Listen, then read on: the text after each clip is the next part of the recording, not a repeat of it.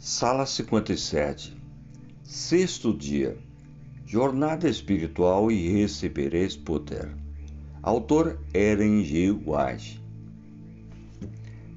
Sexto dia, o tema é seiva vivificante.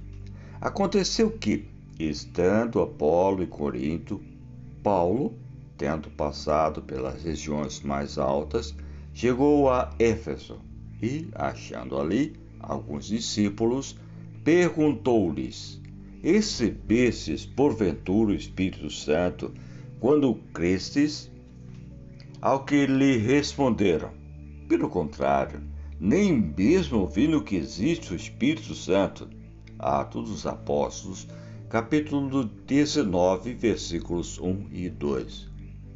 Há muitos hoje em dia tão ignorantes da obra do Espírito Santo sobre o coração quanto o eram os crentes de Éfeso. Não há, entretanto, verdade mais claramente ensinada na palavra de Deus. Profetas e apóstolos têm se demonstrado, demorado sobre esse tema. Cristo mesmo chama nossa, nossa atenção para o crescimento do mundo vegetal, como uma ilustração da operação do Espírito Santo no sustentar a vida espiritual. A seiva da vinha, subindo da raiz, é difundida para os ramos, promovendo o crescimento e produzindo flores e frutos. Assim, o poder vitalizante do Espírito que emana do Salvador permeia a alma, renova os motivos e afeições e leva os próprios pensamentos à obediência da vontade de Deus, capacitando o que recebe a produzir os preciosos frutos de obras santas. O autor dessa vida espiritual é invisível e o método exato pelo qual é essa vida repartida e mantida está além da capacidade da filosofia humana a explicar. Todavia, as operações do espírito estão sempre em harmonia com a palavra escrita, como sucede no mundo natural. Assim também se dá no espiritual.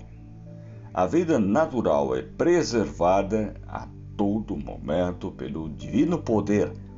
Todavia, não é sustentada por um milagre direto, mas mediante uso de bênçãos colocadas ao nosso alcance. De igual forma, é a vida espiritual sustentada pelo uso dos meios supridos pela providência. Se o seguidor de Cristo quiser chegar até crescer até chegar a varão perfeito, à medida da estatura completa de Cristo. Efésios capítulos, capítulo 4, versículo 13. Precisa comer do pão da vida e beber da água da salvação. Precisa vigiar, orar e trabalhar, dando em todas as coisas atenção às instruções de Deus em Sua palavra. Texto de Atos dos Apóstolos, páginas 284 e 285.